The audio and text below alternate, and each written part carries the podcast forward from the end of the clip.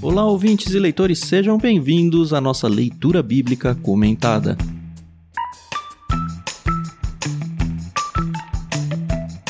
Eu sou o Thiago André Monteiro, arroba vulgutan, estou aqui com a Carol Simão e com o Edu Oliveira e hoje é dia da gente conversar sobre o capítulo 7 de Êxodo. Bom dia, tudo bem com vocês? Oi, pessoal, tudo bem? Aqui é a Carol Simão. E é isso aí, capítulo 7, muita coisa pra gente comentar, vai ser bem gostoso. Muito bom dia a todos. Dan, Carol, muito bom estar aqui. Aliás, entrando agora na parte interessante da história, né? Vamos começar a parte boa do êxodo. É, a Carol falou com palavras doces aí, né? As desgraças do Egito, coitados. Agora começa o terror do faraó. É, como dizia meu avô, agora nós vamos ver quem tem garrafa vazia para vender. Sabe que eu nunca entendi esse ditado? o que, que, tem a ver garrafa vazia, mas. Enfim. Quero agradecer a Luísa Zagonel que tá com a gente aqui no Discord. A gente faz tempo que não fala do Discord. A gente tem um canal, uma comunidade literária no Discord, é um aplicativo onde a gente tem organizado leituras coletivas, inclusive leituras da Bíblia, a gente faz a gravação de todos os nossos podcasts, ou pelo menos a maioria deles a gente acaba colocando lá. Então, se você quiser fazer parte, é só acessar bit.ly barra leitura coletiva. É um espaço totalmente gratuito e o objetivo é justamente a gente poder conversar e trocar ideia e você poder comentar os seus podcasts, as suas audições. É um bom espaço para a gente interagir. Acesse então bit.ly barra leitura coletiva e vem com a gente. Gostaríamos de agradecer a Mundo Cristão por emprestar a NVT para a gente usar no projeto. Agradeço sempre também a Maria Lídia por emprestar a trilha sonora do álbum Inspiração em Três Tons, que é, ela gravou e concedeu os direitos a nós.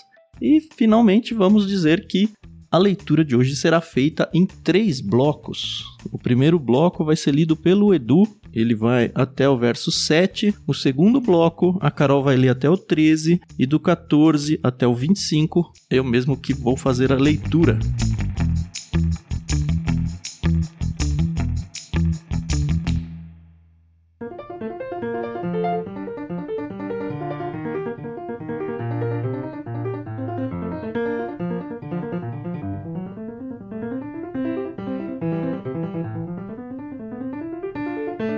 Acho que é a hora de começarmos. Vamos lá, senhor Edu Oliveira. Estamos ansiosos para saber a resposta do senhor, porque a gente deixou isso em pendência uhum. no capítulo 6. Exatamente. Vamos lá.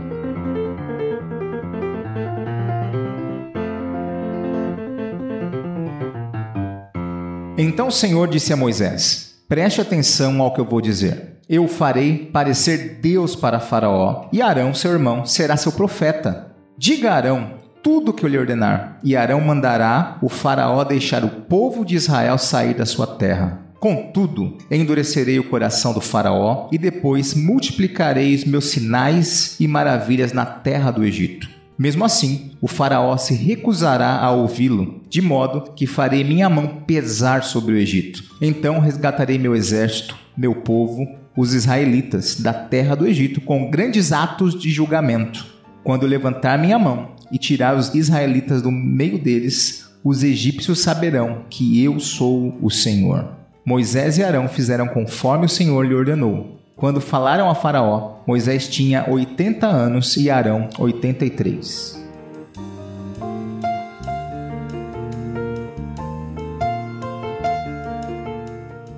Bom, como eu falei lá, a gente tem a resposta de Deus. Esse capítulo, na verdade, começa quase igual. o capítulo 6. Sim. E inclusive o 5 terminou quase igual, terminou o capítulo 6. Com as pessoas uhum. falando, ah, eu não consigo falar com o faraó, ai Deus, por que você fez isso? Ah, porque vai dar tudo errado. Bem no estilo Lip, Lion e Hard, Har Har, ó vida, ó azar, ó a dor, esse é pra quem é velho também, né? Sabia que vocês são as duas únicas pessoas que usam esses exemplos na minha vida? Que bom! do bonequinho, é isso que eu quero dizer. Do Lip e do Hard? Do Lip e Hard, uhum. é. O, o Edu usa muito nas meditações dele e o Tan usa muito aqui nas gravações. Agora que vocês estão juntos, eu posso dizer isso. A gente perdeu a referência, né, Edu? A gente fala e ninguém entende. É igual o ditado da garrafa vazia pra vender já pra geração de hoje. A gente entrega a idade. Ai, ai. Que isso. Bom, o senhor aqui, ele anima, né? Ah, Ah, Anima. É meio bronca, velho. Presta atenção aí, ô mano. Presta atenção no que eu vou dizer. E de novo, aquela sequência de verbos no futuro, né? Eu farei perecer. Aquele contexto novamente de Arão ser o profeta, só que agora diante de Faraó, né? E o Moisés ser o próprio Deus. Eu acho muito forte essa comparação. Mas enfim, tá na Bíblia, a gente não pode. não pode achar ruim. Como eu falei, eu vejo Deus colocando Moisés numa prateleira diferente e deixar o faraó com uma pulga atrás da orelha. Por que, que ele não vem falar direto comigo? O que que tá acontecendo? Ele é tão importante assim Mas será que é por causa do faraó isso? Pra rebaixar faraó mesmo. Fala assim, como assim? O cara vem falar comigo, ele não quer falar comigo? Ele é tão importante assim que não vem falar comigo? Descendente de escravo? Exato. Então isso mexe com o brilho do faraó. ah, com certeza. Porque ele tá na frente do faraó ali, né? Exato. Aí é uma situação muito doida. Ele fala assim: peraí, por que ele não fala comigo direto? O que, que tá acontecendo? Eu sou o faraó. Eu creio que isso faz parte também do trabalho. Obviamente, a gente vai ver futuramente nos textos, né? O endurecer do coração de Faraó. Algumas vezes Faraó endurece, né? Uhum. É um e o outro acontecendo ali. Eu acho que rola muito disso nessas conversas, né? Como isso mexe com a autoridade do Faraó. Inclusive as pragas, né? Já agora no 3, né? Contudo, endurecerei. É uma ação ativa de Deus. Sim. Eu vou endurecer o coração do faraó, o que dá, acredito eu, muitas caraminholas na cabeça de muita gente. Uhum. Porque como assim ele perde seus poderes de livre-arbítrio? É isso. É bem interessante isso. E importante é frisar que desde o início não existe um plano A, B e C para Deus aqui. E muitas vezes as pessoas falam: ah, se Faraó deixar, vai tudo bem, a gente sai. Não, desde o começo o plano de Deus é óbvio de tirar o povo, de endurecer o coração de Faraó e mostrar seu poder sobre o Egito. Uhum. né? Então esse é o plano, não tem um plano B. Aliás, não existe isso com Deus, né? Acho que, acho que é algo que a, tem que ser muito claro no nosso entendimento bíblico, né? Não existe plano B para Deus. Existe o plano. Não tem si. É, não tem si. Sim. É, eu já ouvi pessoas falando, ah, mas Deus que endureceu o coração do faraó, né? E eu acho que a gente tem que lembrar de vários fatores, né?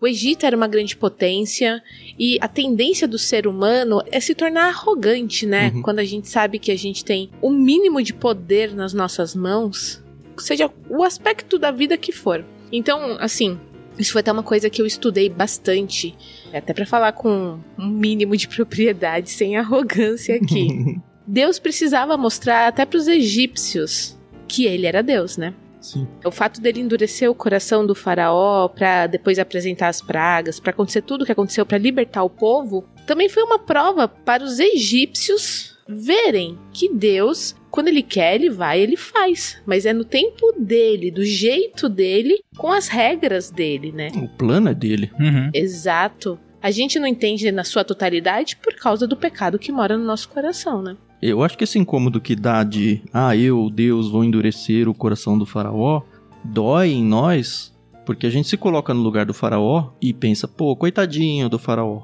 Mas o texto é muito claro pra mim, Pra mim é bem claro mesmo. Esse intercambiável entre Deus endurecendo o coração de Faraó e o Faraó agindo conforme a sua própria vontade também, e essas duas coisas andando no mesmo lado. Então não é que puxa, como o faraó queria deixar e Deus não está deixando. Eu acredito que é um paralelo bem interessante quando a gente conversa sobre a questão da eleição. A gente já falou um pouquinho quando a gente leu Efésios. Essa questão de que é Deus que nos convence de tudo, né? É Deus que abre os nossos olhos para entender quem é Cristo e aceitá-lo como Senhor e Salvador e tudo. Mas essa ação vem a partir de Deus, primeiro, pelo menos.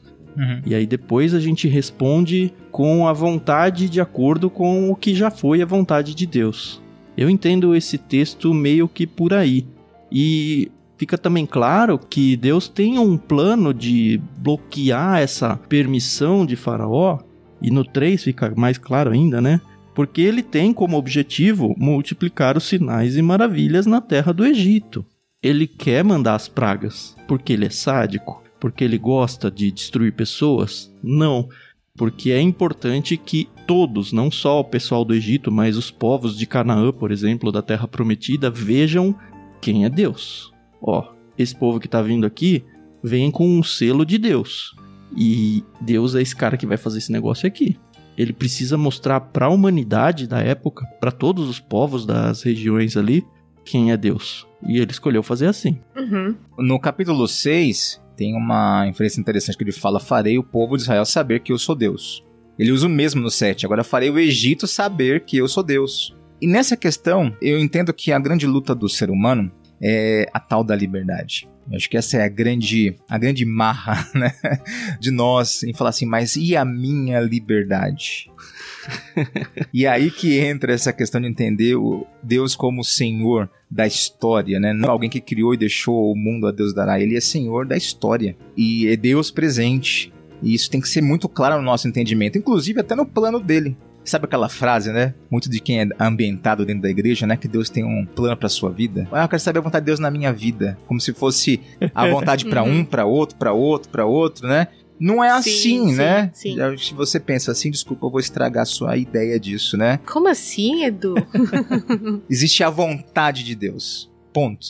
É. E é nós que precisamos aprender a nos enquadrar, nos encaixar ou a pegar a rabeira, né? da vontade dele.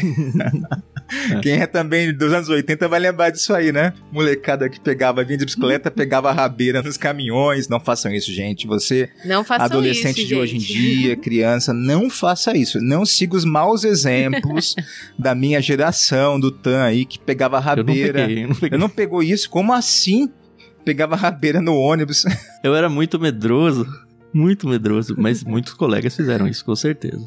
Então, existe a vontade de Deus. E a Bíblia delineia isso muito claramente, né? Da vontade dele e somos nós que nos adequamos a ela. Então, textos assim Uhum. explicitam isso. É. Um Deus da história que tem sua vontade.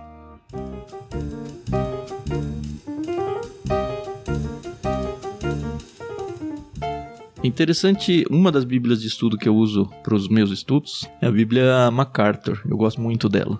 Primeiro porque ela é na Almeida atualizada, que é a minha tradução favorita. Segundo que eu gosto muito dos comentários dele. E no verso 5 ele comenta um pouquinho sobre essa questão e me fez pensar muito sobre não só a parte dolorida das pragas, mas também, numa certa maneira, a misericórdia de Deus em abrir a oportunidade para que pessoas que estavam vivendo aqueles milagres da praga pudessem reconhecê-lo como Deus também. E eu nunca tinha prestado atenção nisso. O autor do comentário diz o seguinte: olha, o propósito do livro de Êxodo é mencionado repetidas vezes nas mensagens de Deus dirigidas a Faraó e nas descrições de Deus do que ele estava fazendo. Alguns dos egípcios chegaram a compreender o significado do nome Javé, pois responderam corretamente à advertência da sétima praga. Isso a gente vai ver no capítulo 9. E outros acompanharam Israel ao deserto, a gente vê isso no capítulo 12. E eu não lembrava que tem egípcios saindo do Egito junto com o povo judeu. Mas é surpreendente, assim, é, é sensacional pensar que provavelmente poucas pessoas, mas que algumas foram salvas. Uhum. Por quê? Porque apareceu um negócio milagroso, algo sobrenatural, e as pessoas falaram: Cara, isso tem que ser Deus, eu vou abandonar esse panteão de deuses aqui do Egito porque não faz sentido. Tem que ser esse Deus o verdadeiro. E é mais ou menos como Jesus fez, né? Quando ele veio, ele traz os seus milagres para comprovar quem ele era. E muita gente acabou entregando sua vida por causa desses milagres. No caso de Jesus, foram milagres bonzinhos, vai, vamos dizer assim, curas e, enfim, esse tipo de milagre. Aqui, apesar de serem pragas, não deixa de ser milagre. Sim. E você acha que o contrário também não aconteceu, Tam? De muitos israelitas terem ficado por não acreditarem mais? Eu não lembro se a Bíblia fala de gente que ficou para trás, Eu acho que não fala. mas pode ser, não- assim, o ser humano ele ele se perde de É. Deus também por causa da sua pecaminosidade, a gente sabe disso. Sim, sim. Eu já vi algumas. Existiu uma novela, tá? E eu Uhum. não assistia a novela, mas ela tá aí pra quem quiser assistir. que fala muito sobre essa questão do êxodo. E tem uma parte que falava exatamente dessa questão de muitos egípcios terem se eu vou por aqui entre aspas, mas vocês vão entender, se convertido Uhum. a Deus, né? E o contrário também existiu, porque eram israelitas que estavam muito inseridos na cultura, né? Então, assim, assim como quando Cristo veio e muitos não o quiseram, né? Infelizmente, eu não duvido que tenha acontecido isso. Eu também não. Gosto de pensar que todos foram, né? Mas, enfim, né? São conjecturas. Uhum. É, mas olhando pro ser humano na sua essência, faz todo sentido. Com certeza. Uhum. Você vê até quando eles entram na Terra, né? Tem uma parte da. Estamos dando um salto aqui, né? Mas quando entram na Terra, duas tribos, ah não, tá bom aqui. Mas sua herança do outro lado, não, não, É, vou ficar é por aqui verdade. mesmo, não quero me envolver, tá bom aqui, gostei dessa região. Eles até tiveram ordens, né, de ajudar a nação quando necessário, né, e tudo mais. Se estabeleceram por ali, mas no meio do caminho eles sabiam que era pra entrar e assumir, eles quiseram ficar do outro lado. Por que não ter acontecido isso também?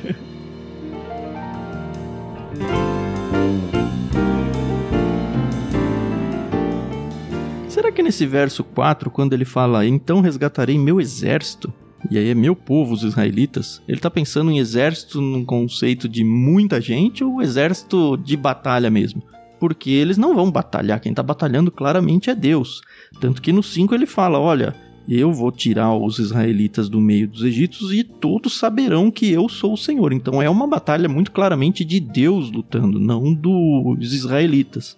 No entanto, apareceu esse exército na palavra aqui. Eu tô levantando, mas eu não tenho respostas pra isso. É, eu creio como povo mesmo, até porque 400 anos de escravidão, o povo não tinha nem preparo militar. Eram só é, trabalhadores. tem isso. É só muita gente, é um exército de É só muita gente, é de pessoas. pessoas. Inclusive, quando eles entram na Terra, eles ainda não estavam preparados. Imagina, 40 anos no deserto vagando. E quando você falou, inclusive, agora há pouco sobre fazer as nações conhecerem Deus, imagina só, tiraram eles do Egito, ficaram 40 anos vagando no deserto e o povo de Canaã vendo.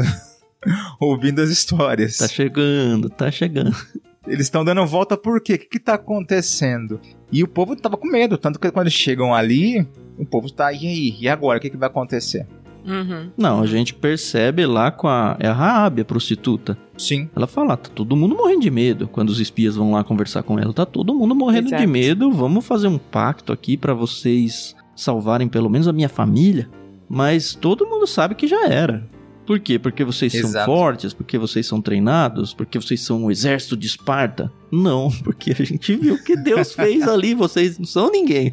Mas parece que Deus não tá muito preocupado com isso, não. Ele que tá lutando. E se ele fizer a mesma coisa que ele fez no Egito, nós estamos na roça. Já era. É. E ele faz. Foi exatamente. E a primeira batalha deles, eles não pegam em armas. A princípio, né? É. Aí Eles só vão rodear, vão rodear a cidade, mas eles não pegam em armas até entrar. A gente vai ver que o Josué lá na frente, ele vai se preparar como um líder guerreiro. Moisés é um velho. Como que ele vai ser um líder guerreiro? Quando tem a batalha aqui mais pra adiante, qual é a participação do Moisés? Ficar com a mão estendida. Os braços abertos e nem isso ele consegue. Ele precisa de ajuda Pois é, de um de de cada lado segurando o braço dele. Coitado. Yeah. No hebraico, você falou do militar aí, é sabá. Então são hostes. Serviço militar, tropas, hostes. É muita gente. Então, muita gente. Em marcha, imagina indo pelo deserto, né? Em marcha, tem que fazer uma ordem marcial ali pra fazer a- uma boa caminhada. Sim. Nossa. Da hora, da hora.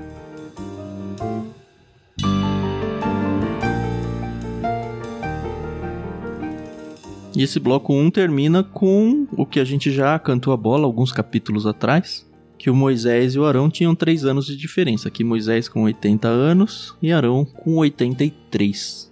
Isso aí. Exatamente. Dois senhores. Senhorzinho, né? Dois veinhos. É. Assim, dada a longevidade da época, se a gente quiser fazer uma regra de 3 em relação à longevidade de hoje, eu acho que seria um equivalente a uns 60 anos, talvez. É, é. poderia encaixar aí. Um homem com 60 anos ainda tem vigor, né? Força. Eu vejo pelo meu pai, que atualmente está com 62. Olha aí. Não dá pra fazer mais já muita coisa. Ele quer, mas. O Moisés ficou 40 anos no deserto liderando e caminhando lá. Ele consegue liderar por uns 30? Eu espero que sim. Fora que, assim, eu entendo que é uma boa idade pra liderar. Porque já passou muita coisa, a experiência. Sim, já tem. É, Então, exatamente. O vigor físico não é mais o importante, não é mais o preponderante, mas a questão da maturidade, o entendimento, o respeito. Então acho que é interessante isso. E como a sociedade de hoje, ela simplesmente não dá atenção e talvez até pior, porque não dá atenção é algo neutro, mas dá um demérito, como se ah, alguém de 60 já não presta, já não serve pra nada. E eu tô falando aqui tá, até em mercado de trabalho. Imagina dar um emprego pra alguém mais velho. Eu tenho conversado com alguns amigos do meu primeiro emprego que trabalharam e trabalham ainda, né, no mercado financeiro. E eles falam muito sobre o problema das gerações novas, elas chegando nessa questão de, puxa, eu quero ser promovido rápido, ah, não tá bom pra mim, e ah, você dá um trabalho mais braçal, mais operacional, já reclama que estudo, não estudei pra isso. E como algumas das empresas elas têm procurado as gerações mais velhas pra contratar, É. Pra fugir disso, porque as pessoas novas não querem trabalhar, basicamente. E as pessoas mais velhas, elas têm uma cultura de trabalho melhor. Isso sem contar a parte toda que o Edu falou de experiência, sabedoria e tudo mais. Concordo, é verdade. O conceito de sucesso dos nossos dias é bem invertido. Uhum. né? O cara quer começar cedo e já alcançar coisas que muita gente de outras gerações não alcançou na vida. Ou alcançou Exato. depois de 20, 30 anos de carreira. É, de trabalho muito duro.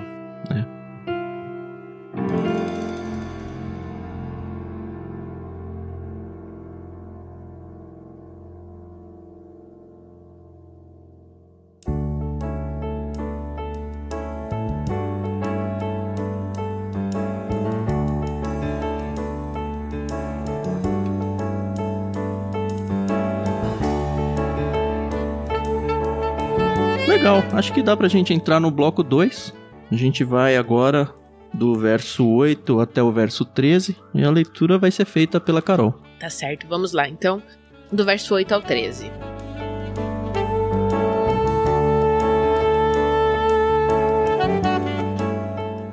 O Senhor disse a Moisés e a Arão: O Faraó exigirá: Mostre-me um milagre.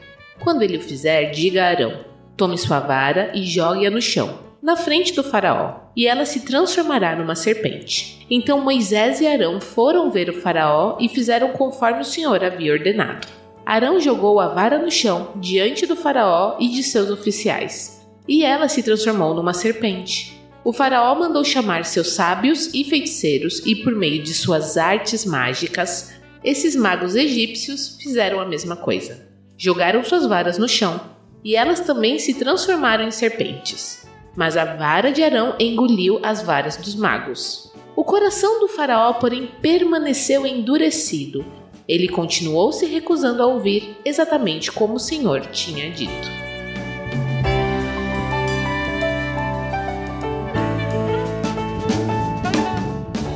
Da hora, né? Sabe que pela primeira vez na vida eu prestei atenção que a vara que tá sendo jogada no chão aqui não é a vara do Moisés, mas é a de vara do Arão. Moisés. Exatamente. Eu sempre pensei que era de Moisés, porque, enfim, quem tinha transformado em cobra foi a do Moisés lá na sarça ardente. E agora é a vara do Arão. É. E é digno de nota entender que não é o poder de Moisés, é o poder de Deus que pode efetuar na mão de qualquer um. Uhum. Então isso fica muito claro aqui. Mas e, esse negócio aí dos encantadores, dos magos aqui, replicarem É tenso, né? o mesmo feito? Não, eu acho estranhíssimo. Isso nunca explicou, né? Cadê Mr. M nessas horas? É, então. Porque tem correntes diferentes pra explicar, né? Tem alguns que falam que foi, olha, poder demoníaco aí sendo usado pra rivalizar com o de Deus, né? Pra mostrar igual. Ou que eles eram, porque assim, mas os caras tinham esse poder, ou eles eram, como o texto, alguns textos usam, né? Ilusionistas. Vamos fazer uma ilusão Hum. aqui, jogar uma fumaça, fazer um. E engana todo mundo. Aí eu coloco como ação demoníaca. Mas não tem argumentos bíblicos. A realidade é que a Não Bíblia tem. não tá nem aí pra explicar isso daí. Ela falou, ó, eles fizeram. Tá pouco preocupada com isso. É, daqui a pouco a gente vai ler a parte do sangue, eles vão fazer de novo. Sim. E aí chega uma hora que eles não fazem mais. Acho que tem mais uma praga que eles ainda repetem. Mas na quarta já eles não conseguem, o que mostra o poder de Deus, mas vamos guardar porque isso aí é algo pra gente analisar mais à frente. Mas o fato é que Moisés aqui só narra. Ele não explica nada. E pra mim é muito, muito estranho, de verdade. Até porque o texto que a gente leu aí, que a Carol acabou de ler, Deus já revela pro Moisés e Arão, ó, o faraó vai exigir me mostre um milagre para comprovar. Então, dado que foi uma exigência do faraó, quando os seus asseclas aí, os seus servos fazem a mesma coisa, os seus magos fazem a mesma coisa, meio que desqualifica grande milagre esse aí que você fez. Eu também faço. Mas. Os meus magos aqui, acho que esses magos sábios, feiticeiros, o nome que quiser dar aí, eles devem estar muito ligados à parte religiosa do Egito também. Assim como Moisés eram tão se colocando diante do faraó como representantes do Deus verdadeiro, o faraó chama os representantes dos deuses dele e é, é isso aí. Mas o que eu acho interessante é o seguinte, se a gente parar para pensar, Arão talvez nem sabia o que ia acontecer ali, porque quem fala para ele é Moisés. E Moisés fala: "Joga aí sua vara". Beleza, se transformou numa cobra. Nem fala aqui a raça, né, a espécie do réptil, né? Então, eu nem vou fazer nenhum tipo de suposição aqui. Mas beleza, tá lá. Aí Faraó vem danadinho e traz os seus magos tal, e seja por espíritos malignos, ilusionismo, conseguem também criar lá as serpentes, né? Ainda na dependência de Deus, Arão, sem saber o que ia acontecer, e possivelmente Moisés também não, vem a cobra, a serpente, um pedaço de pau, gente, comer as outras serpentes. E aí eu fico pensando, né? Como será que esses magos eles reagiram? Porque não tinha o que fazer para rebater isso, né? Então, E eles perderam o cajado deles. Será que não eram cajados especiais? Se é, é. Ficaram sem pode nada. ser. Ou os pets de estimação. É. Varinha de condão igual do Harry Potter, né? Quem é a turma do Harry. Potter aí? Perdeu a varinha de condão deles. Mas, ó, aí, ó, eu não ia falar sobre isso. Eu falei, não, vou polemizar, Carol, que deu a letra, tá? E- Não fui Não, eu. você tá aqui pra isso, Du. Vai. Porque a palavra serpente aqui, Uhum. na tradução no hebraico, não é serpente. Ixi, agora a pastora já vem Hum. com outra. É o quê? Não, eu li isso em vários lugares. Eu acho bem legal a gente trazer isso. É Tanim. A Septuaginta coloca como dragão. Ou monstro marinho. Será que era um dragão de Komodo? Meu filho ia amar, né? Meu filho gosta muito de dinossauro. E ele, tudo que ele Sim. vê, é um dragão de Komodo. É um dragão de Komodo. Inclusive diz que é uma palavra diferente da serpente lá da sarça ardente. Lá era serpente. Exato. Aqui que você Hum. falou, serpente das águas, monstro marinho. E era um símbolo do Egito. Em Isaías, quando falasse do Egito, acho que Isaías 17, ele comenta sobre isso, né? Que o Egito era um monstro marinho. Ah, é verdade. É. E aqui parece que é uma alusão muito forte ao o Egito aqui, em sua imponência. Sim, ele fala, então tá bom. Sim. Deixa eu tragar a imponência do Egito. É, não, faz todo sentido, realmente. Inclusive, nada a ver, mas já que tocou no assunto, Dragão de Komodo, eu tava assistindo um, um vídeo nas redes sociais. Um dragão, sei lá quanto mede, mas, bom, não é o tamanho de um jacaré, é um crocodilo, ele é bem menor. Mas não é pequenininho como um calanguinho, né? De jeito nenhum. E ele engoliu um cervo inteiro, gente, numa bocanhada só. Eu fiquei assim horrorizada. Porque eu estava assistindo isso, o Twitter me. É, eu acho que esse monstro tinha meio que um formato de uma serpente, até porque, enfim, veio de um cajado. Aham. Mas não dá pra saber. Agora, Sim, sim. o fato da palavra não ser serpente é sensacional da gente descobrir. É muito Sim. legal. Tá vendo? Eu não ia entrar nesse assunto. Carol que entrou. Eu falei, não, acho que não precisa entrar nisso aí. Deixa. Mas é Não, bom. é legal, é É legal. bom, é da hora. Será que tem alguma tradução que põe monstro aqui? Não sei. Eu não Ó, achei. Não sei. em Êxodo 4, narras serpente. Né, o termo serpente aqui. E aí é tanim. Hum, São nomes bem diferentes mesmo. é, Nahas, é? Deve ser daí que veio a Naja. Pode ser. Hum. Imagina. Pode ser. é? LBC também é cultura. Tá vendo que legal?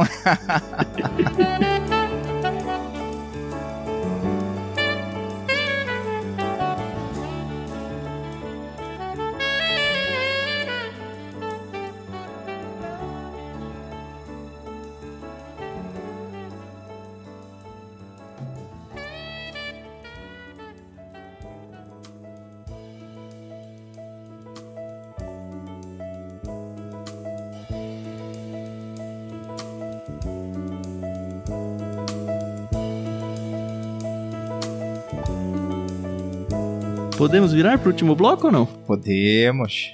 Podemos, podemos. Então vamos lá, vou fazer a leitura do verso 14 até o final. Uma leitura mais longa aí, mas nem tanto.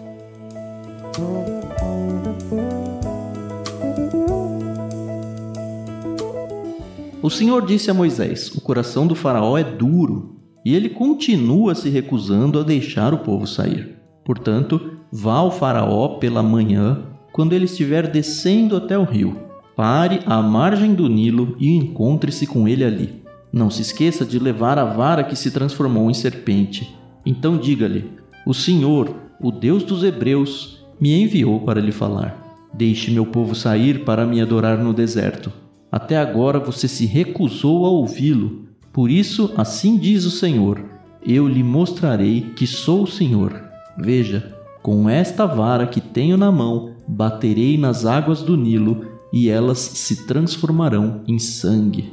Os peixes do rio morrerão e o rio ficará mal cheiroso. Os egípcios não poderão beber de sua água.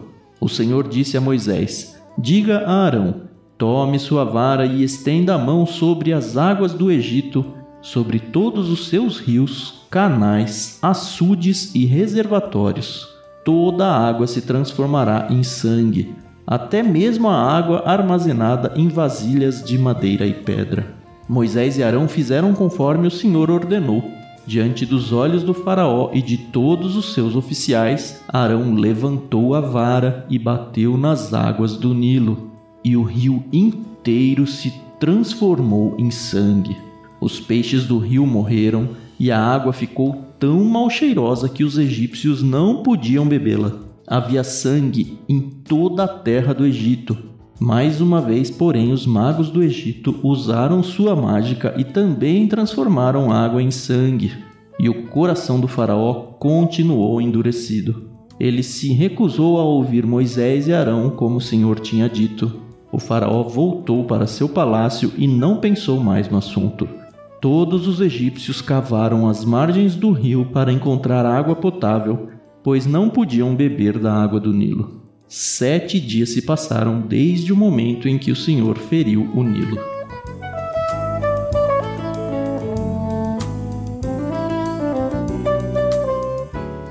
Antes da gente entrar no estudo, eu quero fazer uma indicação aqui eu não sou fã de filmes de terror.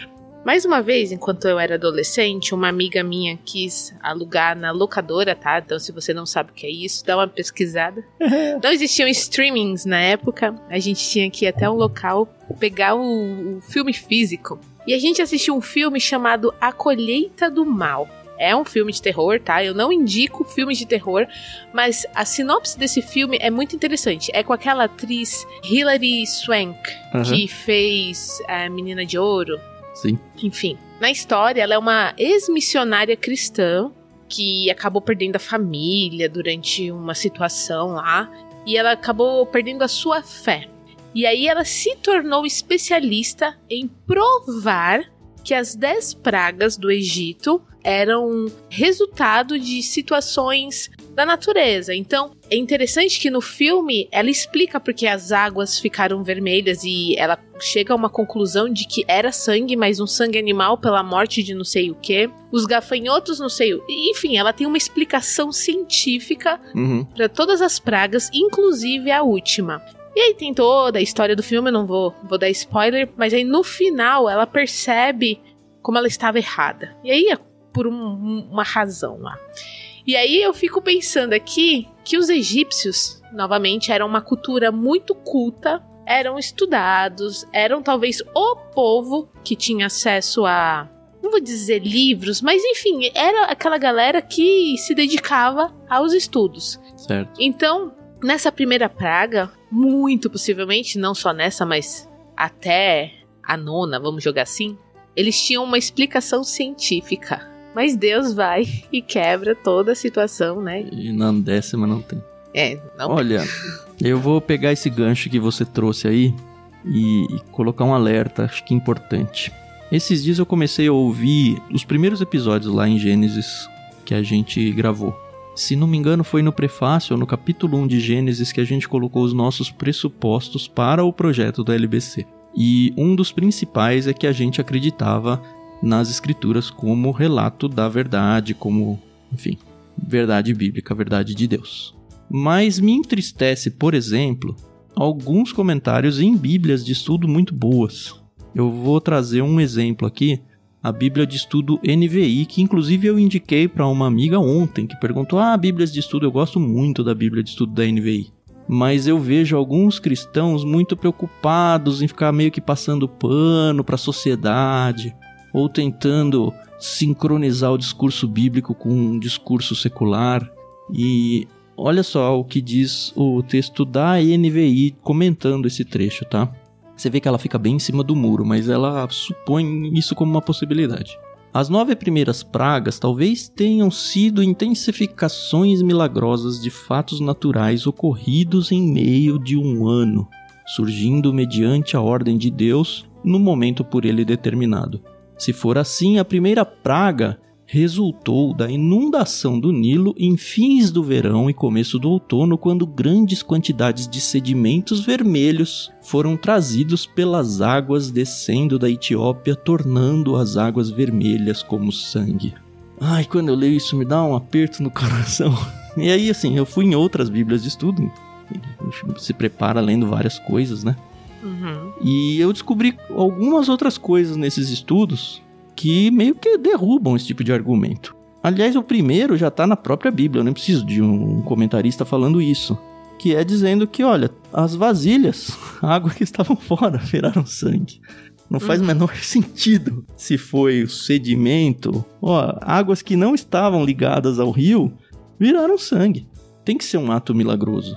Aí teve em outros dois livros que eu pesquisei, mencionando que a palavra que é usada para sangue, a palavra original no hebraico, ela não pode ser traduzida como vermelho.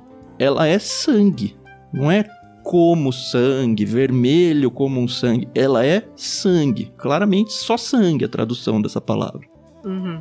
E aí a gente olha para outras Bíblias de estudo e vê que umas batem, olha, realmente foi sangue. É, é o que é, sabe? É o que está escrito na Bíblia. Então, eu tô trazendo isso não pra, ó, demérito, não compra essa Bíblia, anátema, nada disso. Mas pra gente se preocupar e saber que o que é texto de Deus é a Bíblia. Qualquer livro, comentário, qualquer outra coisa externa são homens escrevendo com seus pressupostos e que estão tentando lidar com a realidade. E muitas vezes eles vão cometer erros, igual a gente comete erros aqui no LBC. Então Sim. não é porque você, ah, eu tenho uma Bíblia de estudo muito boa, que você vai ler os comentários dessa Bíblia de estudo com o mesmo peso do texto bíblico. Nunca caia nesse erro. Porque vai ter coisa errada, vai ter interpretação de texto errado, vai ter vieses diferentes de cada autor. E vai ter situações onde, para tentar atender um público que, não, não acredito na criação em seis dias, não acredito na Terra Jovem, não acredito no dilúvio universal, não acredito nas pragas do Egito, essas Bíblias comentadas, elas tentam meio que ficar passando pano, conciliar as coisas, quando eu acho que não é o papel delas. Pelo menos não deveria ser. O fruto do liberalismo teológico, né? Você vê aí começo do século XX, criou-se muito essa tentativa, né, de colocar a Bíblia ou tentar responder os pressupostos da ciência de forma mais amena. E não, não é o plano de Deus, né? Ele não tem esse interesse. Né? A Bíblia não tem esse interesse mesmo, é muito claro. Essa do vermelho é porque tem o nome de Adão, né? Adão é vermelho, né? Uhum. E a palavra sangue é dam. Né? Você corta o A, é dan. Uhum. Então eles tentam, ah, não, aqui não foi isso, foi aquilo. Não é sangue mesmo. E como você falou, o milagre é claro, porque até as botijas de água, os onde eles guardavam. Por isso que eu até fiz uma brincadeira que a gente vai chegar lá na frente ainda sobre a travessia do Mar Vermelho, porque tem um para quem diz que passaram lá no Mar Juncos, né? O milagre é maior. Por isso que eu, eu fiz essa brincadeira. Porque o milagre é maior. Uhum. Se essa é a, a interpretação, eu digo que o milagre é ainda maior. Mas a gente vai chegar lá quando no, no momento certo. Chega lá, guarda, porque senão quando chegar lá não tem argumentos mais. Vou é guardar. Certo. Mas é isso mesmo, é sangue. Tanto que se torna a vida animal no rio inabitável, os peixes morrem, Uhum. O cheiro, imagina só o cheiro, né? Quem é paulista, quem é da nossa cidade aqui, conhece o Rio Tietê. Uhum. E eu creio que hoje, não estou falando que tá melhor não, mas por muito trabalho, melhorou um pouquinho, porque eu lembro que nos anos 80 e 90, quando você passava na marginal, Era insuportável. é, ainda mais num dia de calor como está acontecendo essa semana, É no esgoto, a céu aberto. era um cheiro tão forte, tão forte, É tão verdade. intenso, que era, era o cartão postal, infelizmente, de São Paulo, né? Isso mudou. Isso tem Uhum. mudado. Mas ainda é um rio poluído, né? Com aquele cheiro característico. Podre, né? Imagine só o cheiro de sangue num rio, os animais morrendo. Então isso acontece por uma semana no Egito. Não, e tem um agravante. Aqui em São Paulo, a cidade não depende do Pinheiros ou do Tietê para se abastecer, para se irrigar, para as plantações, para os animais, não, simplesmente não depende. Exato. Lá é o Nilo, caramba. O grande e poderoso Nilo é o que faz o Egito ser quem é o Egito. Ser o Egito. Exato. E é o símbolo. E olha como Deus já atinge logo de cara o Nilo, né? Como primeiro sinal ali. A gente vai ver uma progressão, mas o Nilo era o símbolo da vida do Egito. Isso. Então Deus vai lá e se apresenta como: não, não, não é. Não é. Aquele que é doador da vida sou eu. Uhum. O Nilo não tem essa capacidade. E é digo de nota também essa questão do Nilo, né? A gente fala assim, ah, um riozinho. O Nilo é o rio mais extenso do planeta. Até hoje. Até hoje, fomos comparar, gente, a gente que vive no Brasil, a gente fala tanto do nosso, no Amazonas, né, do rio São Francisco, Solimões, Sim. Uhum. O velho Chico. né, são os maiores em volume no mundo, mas em extensão territorial é o Nilo. Então imagine como é lá pro Amazonas esses dois rios, né, o Negro e o Solimões ali, na cultura amazônica, né, do norte do país aqui, e como ele faz parte, né, como ele é tão importante ali. Esse é o papel do Nilo no Egito, e ainda mais numa região em que a característica geral dos povos ali é deserto. Uhum. É deserto. Então, o Egito tinha algo que os outros não tinham. Não, e arrebentou eles. Uma semana sem água. A gente ficou quanto tempo aí quando deu problema na Billings e Guarapiranga, que ficou na cota de água sub-reserva lá, nem lembro os termos É. técnicos disso. O inferno que foi, eles ficaram uma semana e para não dizer que ficaram sem água, tiveram que cavar poços do lado do rio, meio que uma misericórdia divina. E Uhum. inclusive eu acredito, né? Os, os magos aí do faraó devem ter feito suas mágicas em cima dessa água, porque não tinha água disponível para eles fazerem a mesma coisa.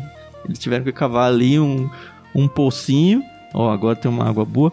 Talvez essa passada de pano, essa explicação aí tenha sido a ação dos magos do faraó para tentar fingir que virou sangue.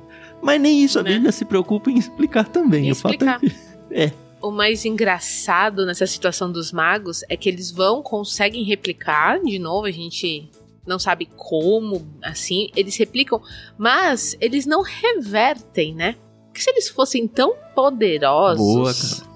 É isso aí. eles poderiam ter transformado o sangue em água. Ué, Uhum. Sim. né? Ué, como assim? Pois mas é. não, eles apenas replicaram. E aí, sabe-se como.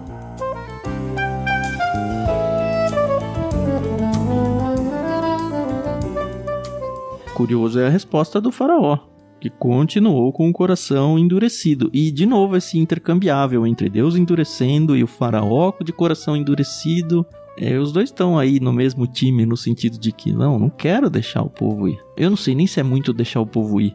É aceitar Deus como Deus verdadeiro. Eu acho que o que deve pegar mais no coração do faraó é reconhecer que ele, o faraó, não é Deus, ou semideus, ou filho de Deus, ou seja o que for, e que esse Deus que ele nunca tinha ouvido falar e que de repente apareceu um escravo aí dizendo: Ó, esse é o grande Deus, esse é o Deus, muito maior do que qualquer outro Deus que o faraó cultue.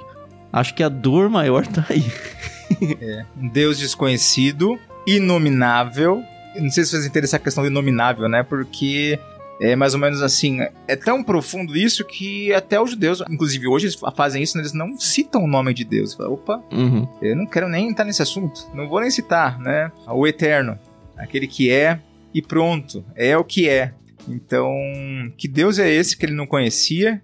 Que não tem um nome especial, nunca ouvi falar? Que simplesmente é. Vindo aqui querendo mandar. E vem aqui e faz o que faz, né? É. E o poder de quem é rico e poderoso, né? O faraó pode chegar no verso 23 e voltar para o seu palácio e não pensar mais no assunto. É. Não é ele que tá ali no dia a dia, ali no, no batente, dependendo da água. Ele simplesmente pode pedir para os seus servos estalar os seus dedos, bater palmas e vão trazer um, um jarra de água. E para ele tanto faz de onde veio. Será que eles foram pedir emprestado água lá pro arraial de Israel? Dos hebreus. Ô, tem uma aguinha aí, gente, por favor. Ah, o texto não diz aqui que eles foram preservados, mas na frente a gente vai ver outras pragas onde o povo hebreu tá sendo preservado das pragas.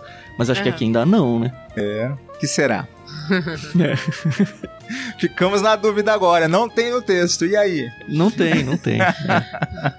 Não, mas assim, duvido que eles não dependessem do Nilo também. Será que um trechinho do Nilo ficou só água? Os peixinhos ficaram em volta, tipo aquela divisa do negro com solimões, assim, um risco na água, que Um a água é de um risco, é. jeito de um lado e Pode fora ser, não. hein? Não duvidemos. Mas ah, eu acho que é muita ousadia da nossa parte, imagina, porque a Bíblia não fala isso. Não afirma. É, ah, não gente, fala isso, Por tá? favor. É. a gente não defendeu essa tese aqui. Não afirmamos nada aqui, tá? Fica tranquilo. A gente vai falar besteiras em outras horas, mas agora não. Fica assim, ó. Como os judeus estavam na parte norte do Egito, eles foram pro Mediterrâneo. Pronto. Buscar água. Dessalinizar a água, né? É. Eles são bons nisso, hein? Inclusive hoje. Especialistas nisso.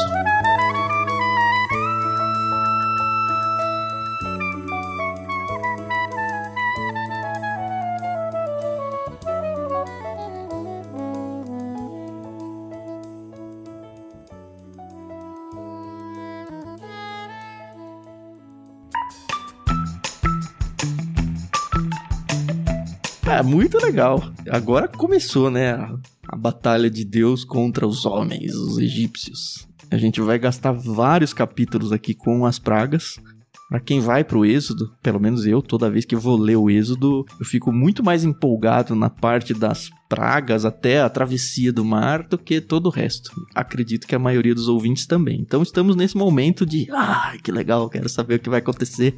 E é muito bom, né? A gente conversar sobre isso, coisas novas aparecem na nossa mente, mesmo tendo lido tantas e tantas vezes, como essa da vara ser do Arão e não ser do Moisés, como essa da serpente não ser uma cobra, ser algum outro tipo de animal que a gente nem sabia. Enfim, aqui na LBC a gente, por estudar, acaba trazendo e aprendendo coisas novas mesmo para quem já lê a Bíblia há muito tempo. Eu espero que vocês que estão ouvindo gostem demais disso, aproveitem porque a gente faz com muito carinho para vocês, a gente faz realmente como um serviço para Deus, um ministério. E você, inclusive, pode fazer parte disso. Já falamos várias vezes. Nós incentivamos que vocês se envolvam com a gente financeiramente. A gente tem um financiamento coletivo lá no Catarse. Para você conhecer o nosso projeto, acesse catarse.me barra ictus. Ictus é I-C-H-T-H-U-S. Nota que tem dois Hs no nome aí. Mas tem o link na descrição. A gente vai seguir na semana que vem com o capítulo 8. As pragas vão continuar. A gente vai ver que o farol vai demorar um pouco para ser convencido aí de que ele precisa reconhecer esse Deus. Mas a gente vai seguindo junto com vocês. Lembrem-se de nós em orações sempre. Nós queremos agradecer o pessoal aqui que aproveitou pelo menos um trechinho no Discord. Algumas pessoas foram entrando, outras foram saindo. A Amanda, por exemplo, acabou de entrar, faltando três minutos pra gente encerrar o episódio. Mas é sempre uma delícia saber que a gente tem vocês junto com a gente e pode contar com vocês para pelo menos orar por nós. Obrigado, Carol. Obrigado, Edu. Semana que vem a gente volta. Até mais. Isso aí, pessoal. A gente agradece a paciência a audiência de vocês e a gente se ouve no próximo episódio. Até mais. Muito obrigado, pessoal. Até o próximo episódio, nesse mesmo bate-canal, nesse mesmo bate-horário. Já que a gente falou sobre lembranças do passado, né?